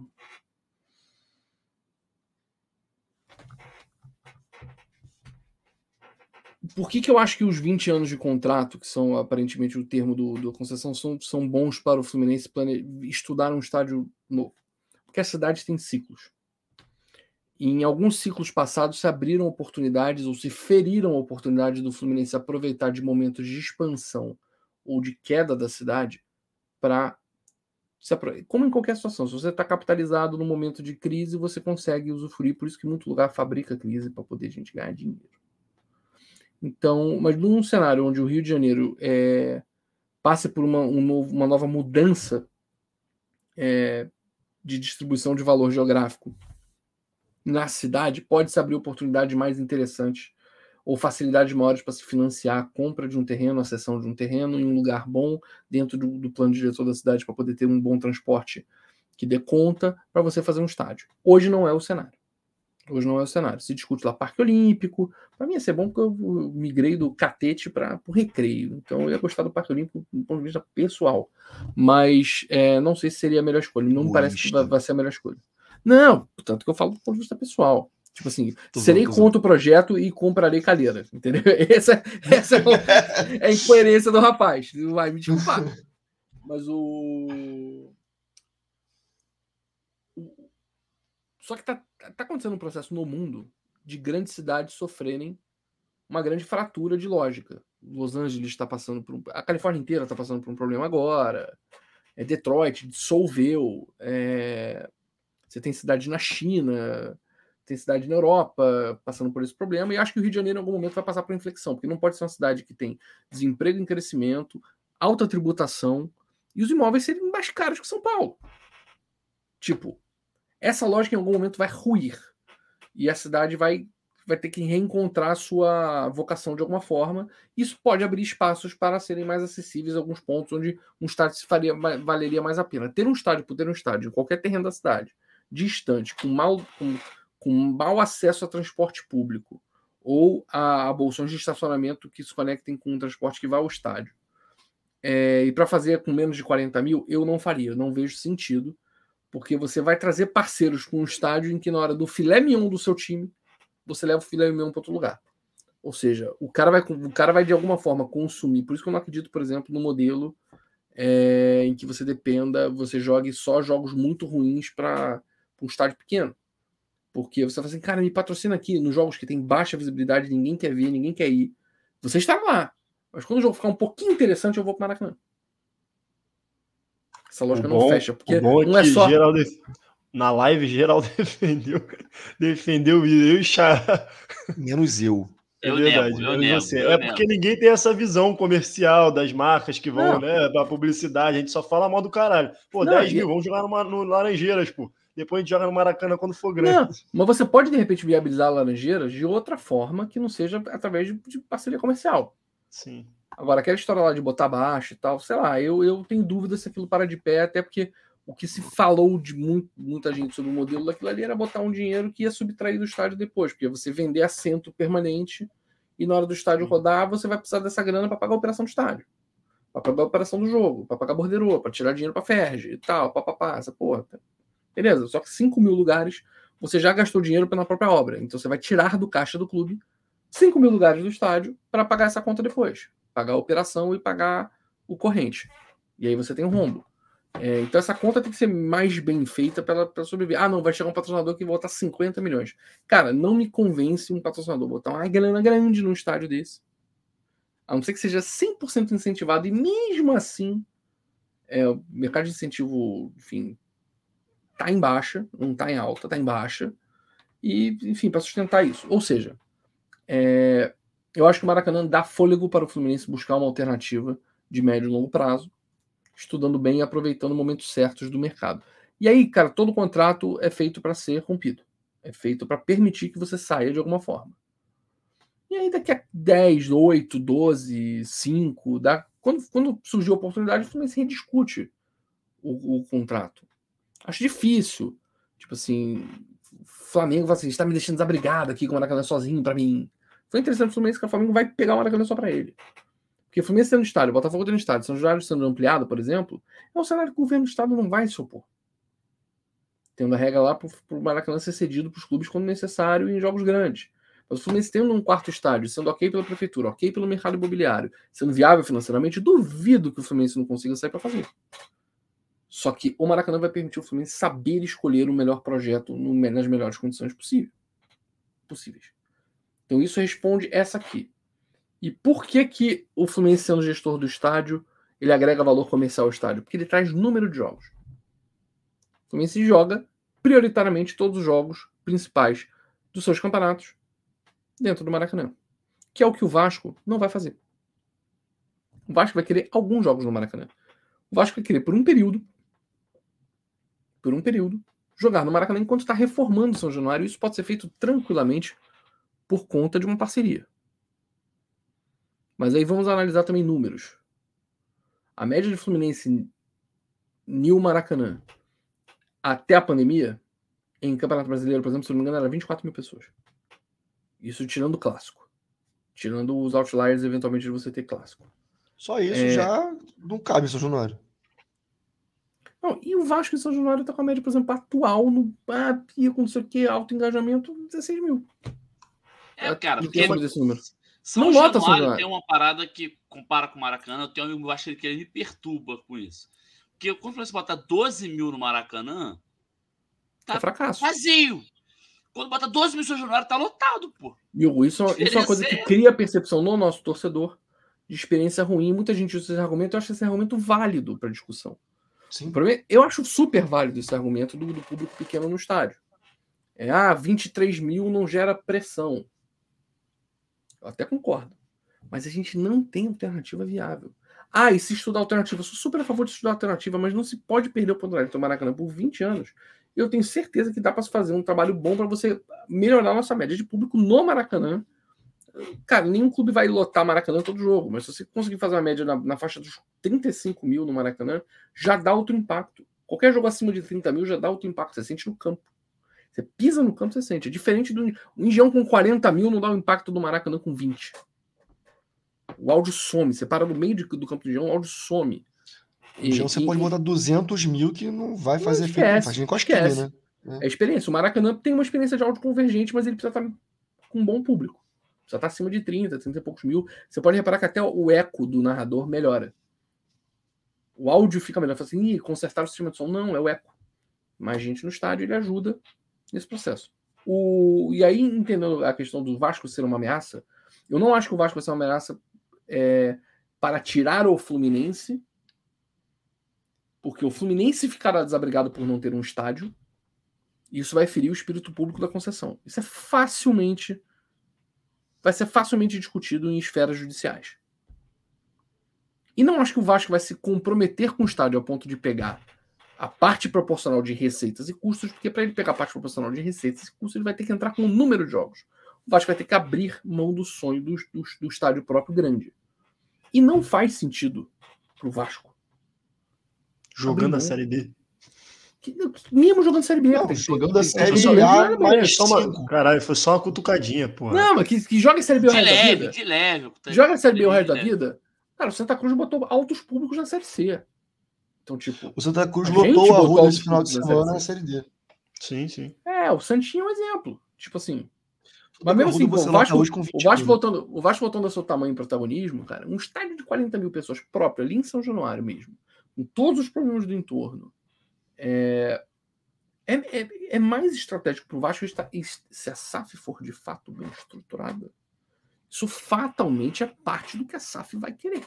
Por mais que a SAF 100, a SAF do Vasco 777 tenha sentado com o governo do Estado, porque acho que é um movimento até político. De você se aproximar do, do, governo do Estado, você conseguir algumas. Você pede tudo para o Estado te dar, não te dar tudo, e você assim, então eu quero uma condição especial para meus 10 jogos por ano aqui. E aí o Estado vai lá e te agracia com o que você quer. Eu acho que é, é tudo isso é parte de uma estratégia negocial do Vasco para ele ter mais vantagens e não ter que uhum. passar pela catraca, catraca arbitrária de Flamengo e Fluminense no estádio. O que, sinceramente, de certa forma é justo. Ele ter o acesso no mesmo aluguel, por exemplo. De certa forma eu acho justo. Ele não pode ter participação nas receitas. Negócio de, de alimento e bebida, não. não. Não acho justo, porque em São Januário nunca rolou. Nenhum São nem tem alimento e bebida pra quando a gente aluga lá, pô. Tem não, água, pô. Ah, não, mas pra torcida deles tem. Pra torcida deles tem. Quando tem ah, pô. sim. Então, é, no nosso estádio, mas o... também tem que ter. Então eu acho que é, é, muito mais uma. E tinha que fechar os banheiros, sacanagem. Eu ia é te falar, um... assim, de fechar a água dos banheiros. Eu ia falar isso. É muito mais um movimento de estratégia do que acho que é de fato para tirar o Fluminense do estádio, se livrar. É minha leitura. Posso ter errado. Sim. E aí, Perfeito. só, só para complementar minha brincadeirinha, fechar a água do estádio para eles ia ser bom que eles se sentir mais em casa ainda. Verdade. Vambora. Mais comentários, mais comentários. Manda aí. Tem mais, não? Não, do, do, então, dos, dos nossos apoiadores, não. Aí tem alguns comentários aqui no chat, a gente pode não, aí, ir passando. For, se, é, se for referente ao, ao tema, pode, manda barulho ali no final. E a gente volta um pouco. Se tiver ofensas, a gente responde também. É, se tiver ofensas também, né? É, é porque assim, tem, tem aqui o Ricardo Ramos perguntou é, o que acham de Laranjeiras para 15 mil. Perdão se, falarem, se falaram isso no início. Acho que já também já. Respondeu depois que ele perguntou, né? É, já foi meio que respondido. É, eu acho que em relação ao tema em si, assim, não, não tiveram comentários e perguntas, não. Tiveram outros comentários mais aleatórios, a gente deixa para o final. Show.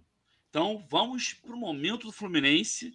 O Fluminense, nessa semana, quarta-feira, empatou com o América Mineiro em 0 a 0 no Independência. E ontem venceu o Havaí por 2 a 0 no Maracanã. E na quinta-feira, enfrenta o Cruzeiro às 19 horas, pelas oitavas de final da Copa do Brasil, também no Maracanã.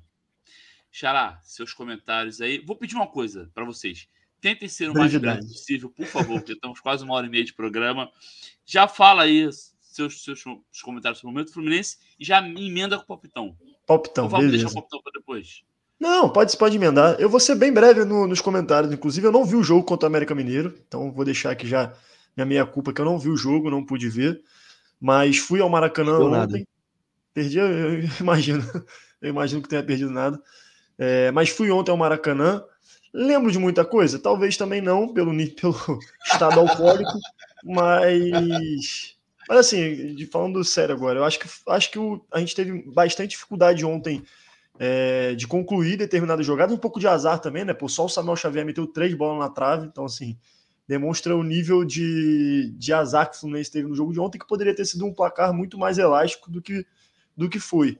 É, a gente tomou aquele susto ali em determinado momento, com, com o gol dos caras que podia complicar a nossa vida, mas foi, foi um jogo difícil, o Fluminense não teve muita dificuldade, acho que a dificuldade maior foi no momento de concluir mesmo, um pouco é, de algumas jogadas que poderiam ter sido melhor caprichadas e outras também por azar, como eu falei, essas três jogadas do, do Samuel Xavier, que inclusive é, reitero o meu destaque no programa anterior, que o padrinho estava aí, tava aí gravando com a gente também, que eu falei do Samuel Xavier, e novamente, Samuel Xavier, eu acho que é o jogador que mais tem tido uma ascensão aí nesse período de Nis, assim. Né? Eu acho que não seria a aposta de ninguém, se a gente pudesse apostar, a gente falaria, pô, Caio Paulista, que vai que vai ter aí uma, uma performance melhor, mas o Samuel Xavier, surpreendentemente, tem sido um jogador aí fundamental nas últimas partidas. Então, no geral, é isso. Acho que o Fluminense é, não está no caminho ruim. Eu realmente acho que o Diniz é, ainda tem bastante coisa para acertar no, no, no, time, mas vejo, vejo um caminho promissor. E quinta-feira é, é, temos decisão. Deu ruim, então, deu ruim. Fluminense, dois de cano. Alô, Alô? voltou, voltou. Deu ruim repete aí que deu ruim, repete que deu ruim. Deu para ouvir dois de cano. Eu? É, você. Dois de cano, 3x0 Fluminense, dois de cano e um de Samuel Xavier. Roubou meu palpite.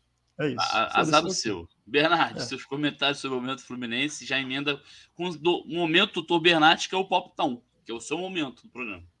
Obrigado. É para ser breve, né? Tá. Ganhou, muito legal. Palpitão 4 a 0 Porra, não precisa ser tão breve, né, cara? Beleza. Não, falando sério, falando sério, falando sério. É, pô, me recuso a comentar o jogo contra o América Mineiro. Falei bastante na live que a gente fez depois do jogo. É, estou de bom humor porque o Fluminense ganhou. Não quero me lembrar de coisas que me façam perder o bom humor. É, não tô nem aí se jogou bem, se jogou mal. Queria os três pontos mesmo. Depois a gente se preocupa em jogar bem. Importante é começar a ganhar. É, vai, já, di, já dizia aquela música: jogamos feio, mas são três pontinhos. É, eu sou feliz. É obra de arte, obra de arte. Ainda travou o Gotati de novo. É. Sim, sim, sim. Virou um robozinho no remix. É, mas é isso, é a sequência de jogos agora no Rio, né? Que a gente aproveita para fazer o máximo de pontos possível. Sim. É, e eu acho que, cara, a Copa do Brasil é. Caraca, ô Gotati. O Xará, foi? É isso, fica mudo. Vai, segue, tá. Bernardo. É... não, tu não fez nada, porque o teu eu digital fez. É... é... eu acho que a Copa do Brasil, cara, é a nossa esperança da temporada, sabe? Assim, de, de ser feliz novamente. É, então, cara, espero que a gente jogue com tudo contra o Cruzeiro. É um duelo que, assim, nós somos favoritos, isso é indiscutível, e que o jogo do Maracanã vai ser essencial para uma classificação tranquila. É, acho que o Fluminense também no Mineirão vai atrás aguerrido, vai disputar o jogo, vai jogar para ganhar e tem muita chance de ganhar no Mineirão também. Mas é o jogo de ida na nossa casa, cara, com a nossa torcida enchendo o estádio. É essencial de fazer uma boa partida e ganhar com um bom resultado, né? 1 a 0 acho pouco. Tem que ganhar bem. É, já são 18 mil ingressos vendidos. Queria fazer o meu apelo para a torcida comparecer ao jogo. Quem está nos escutando, compre seu ingresso. Setores se esgotando. Temos relatos de torcedores do Cruzeiro comprando o setor sul. Brincadeira. Mas compre. Fica a piada para o nosso ouvinte, cara. Pelo amor de Deus. É uma, é uma corrente que a gente, que a gente manda todo jogo para incentivar a galera a comprar ingresso, porque sempre tem essa brincadeira, né? Os caras estão comprando ingresso do nosso setor, tem que comprar rápido, é, antes que acabe. Bom demais. Foi bom demais. do Havaí já compraram 5 mil ingressos na Sul-Africana. Pois é. Então compre seu ingresso. Não tem nem 5 mil torcedores do Havaí no, no planeta, né, No cara? planeta, é. é. Compre seu ingresso, vá ao Maracanã, apoie seu time e vamos ser felizes. É isso. Mas 4 a 0. Seus, seus, tu falou, cara, você já tinha falado. Seus, seus, seus comentários e o palpitão. Sem redundância, o único comentário sobre o jogo, sobre os últimos dois jogos é Samuel Rosa já dizia bola na trave não altera o placar. Samuel Xavier está seguindo muito ao pé da letra essa fase. E, palmas para Samuel Xavier, mostrando que, é, usando a fórmula Mariano estendida, de que ele começa odiado e pode virar a chave se ele entrar na tática certa e na função certa. O que a gente acha que lateral direito é sempre uma coisa só, mas dependendo do sistema e da função, você joga pelo meio, você cria. Você... Tem várias variáveis que fazem com que um jogador jogue bem ou não numa função, num clube ou num grupo. É, e sobre palpite, eu vou de bailarino. Palpite, vinheta do palpite bailarino. Palpite bailarino. 4x2. E por uma coincidência louca. E por uma coincidência é porque... louca da vida, tô indo para BH amanhã. E eu quase corri o risco de ter que ver esse jogo em BH. Mas eu volto esse jogo, já tô com check-in feito e já tô com o ingresso comprado pro jogo de volta. O jogo de volta eu estarei em BH de novo, mas dessa vez não vai ser trabalho, vai ser para ver o jogo. Boa. Boa. É isso. Bom que nossas é... vinhetas, as nossas vinhetas são caseiras, a gente inventa as vinhetas aqui na hora. É isso, é isso. Pô. Segue baile. É vinheta artesanal, uma vinheta artesanal. Artesanal, exato. Vinheta raiz. Meu palpite eu vou de dois. Alguém falou 2x0 não? Não, não deixando pra você. 2x0. Então, não, não, vou, não vou no meu tradicional 1x0. Porra, amém, né? Vai ser 2x0 Fluminense, dois gols do Cano. É, agora, vamos passar para os comentários da galera aí, Xará. mais alguém quer comentar alguma coisa sobre o jogo de quinta? Sobre o momento, não, né? Não. Não. É, eu, eu, vocês viram que eu. Mais alguém comentar? Não, né? Já teria de. Ah, beleza. Vamos para os comentários, então.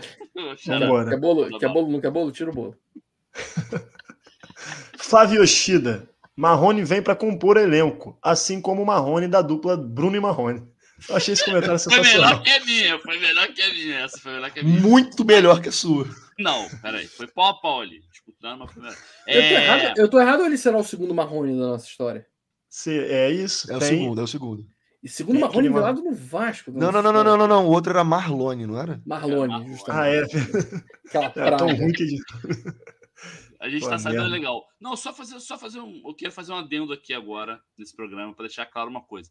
Enquanto a imagem do Yoshida estiver sem o boné, a gente não vai ler mais nenhum comentário dele a partir de hoje. Protesto! Só, só lemos comentários agora do perfil boné do Yoshida. Boné do Yoshida, exatamente. Aí sim. É, Daniel Cohen, passei para agradecer o apoio de vocês ao adiar o programa em 30 minutos por causa da estreia do oitavo episódio de Herdeiros de Chico Guanabara. PS, bom ver o Alexandre em um debate tão importante. É isso, um abraço ao Daniel aí.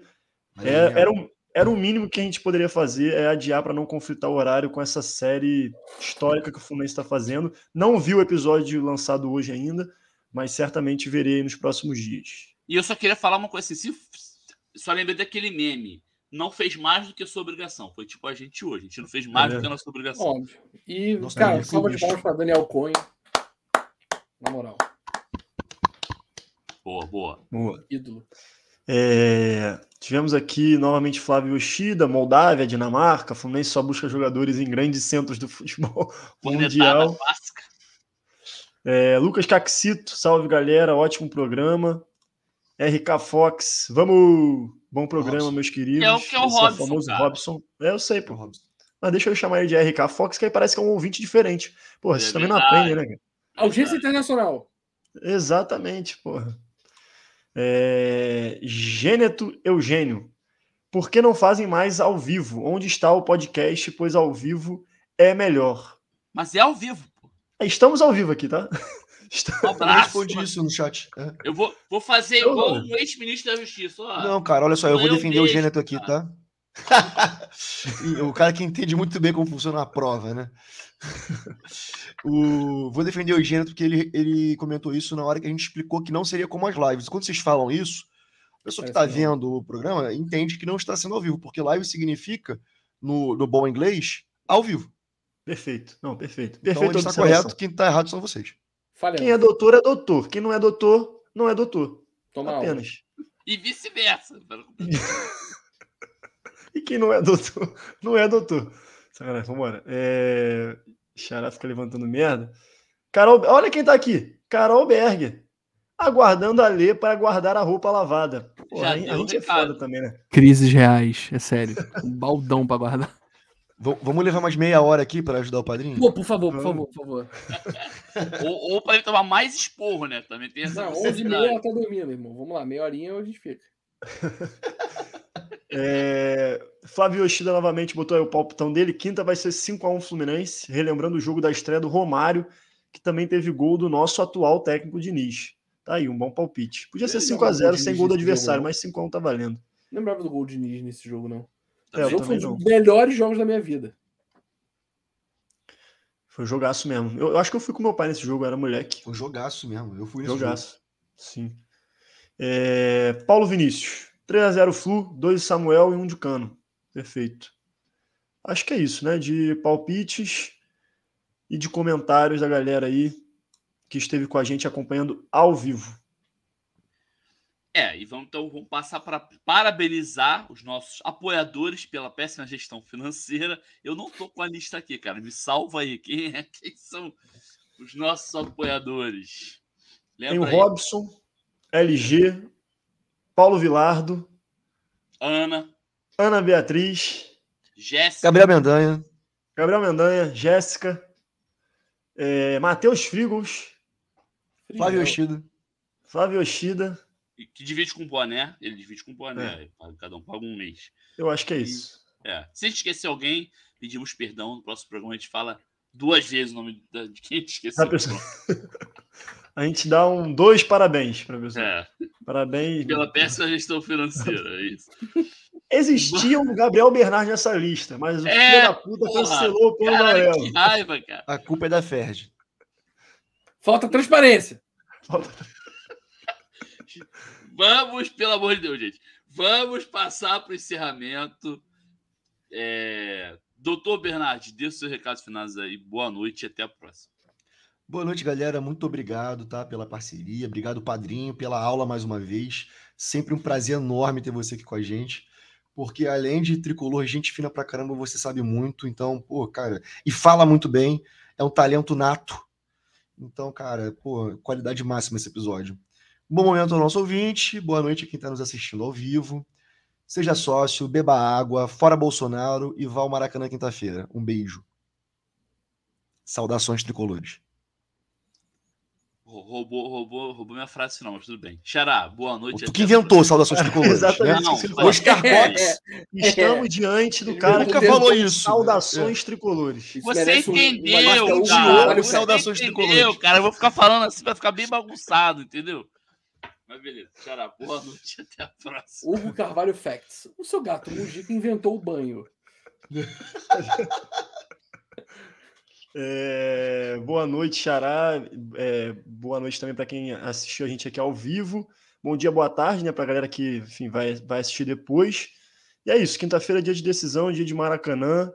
O jogo é 7 horas, horário merda, para quem trabalha e, e tem outros compromissos. Provavelmente a gente vai chegar às 2 horas da tarde no Minimarket.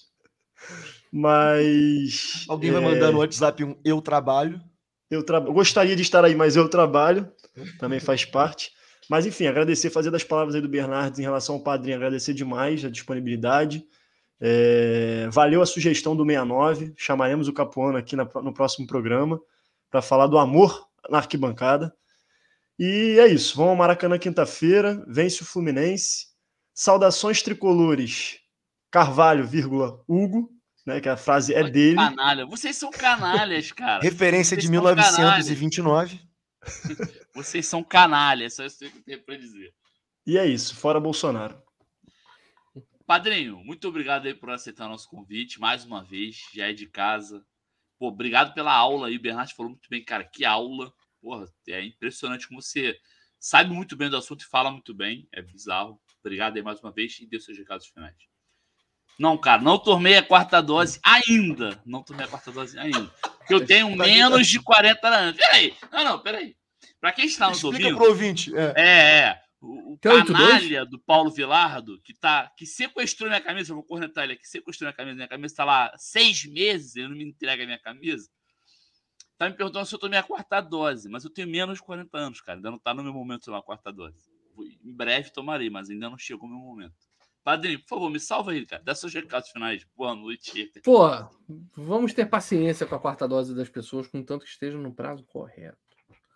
É, é gente, palavras carinhosas e o espaço maravilhoso para a gente debater, para me sentir seguro. Nunca, nunca falei publicamente sobre esse assunto desde que eu saí. É, então, o primeiro lugar que eu me senti à vontade para falar. Eu acho que tem muita coisa para ser contada sobre essa história e muita coisa para ser celebrada é, de decisões pragmáticas e de vitórias que o Fluminense teve desde do, do, do, do, início dessa história de Maracanã, lá em 12, 13, até pegar a gestão do estádio para construir. Vai ser uma alicerce para o futuro para chegar onde a gente precisa chegar. Então foi um prazer enorme debater com vocês. Se era para começar esse debate, pô, uma alegria ter sido com vocês, sério. Senti em casa pra caralho, conversando com vocês sempre.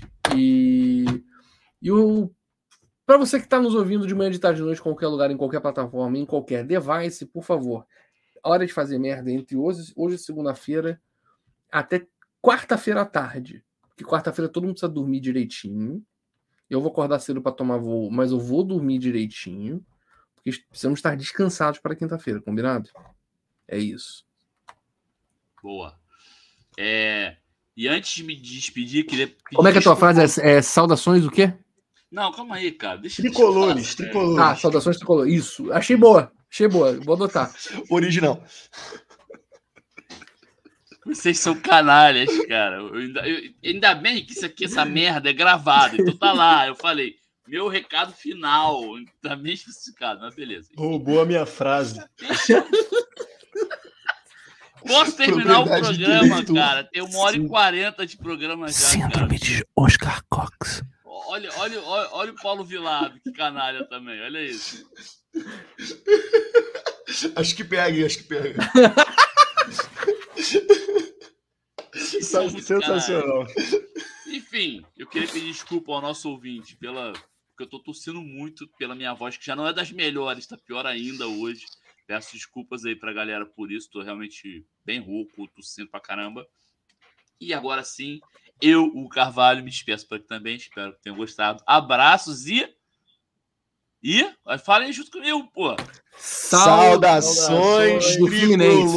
Ah, tricolores, tricolores. Tricolores, é. Pode encerrar essa porra. Tô aprendendo. E que se foda eles, velho. Corre assim livre, penetra na grande área, procurou, atirou!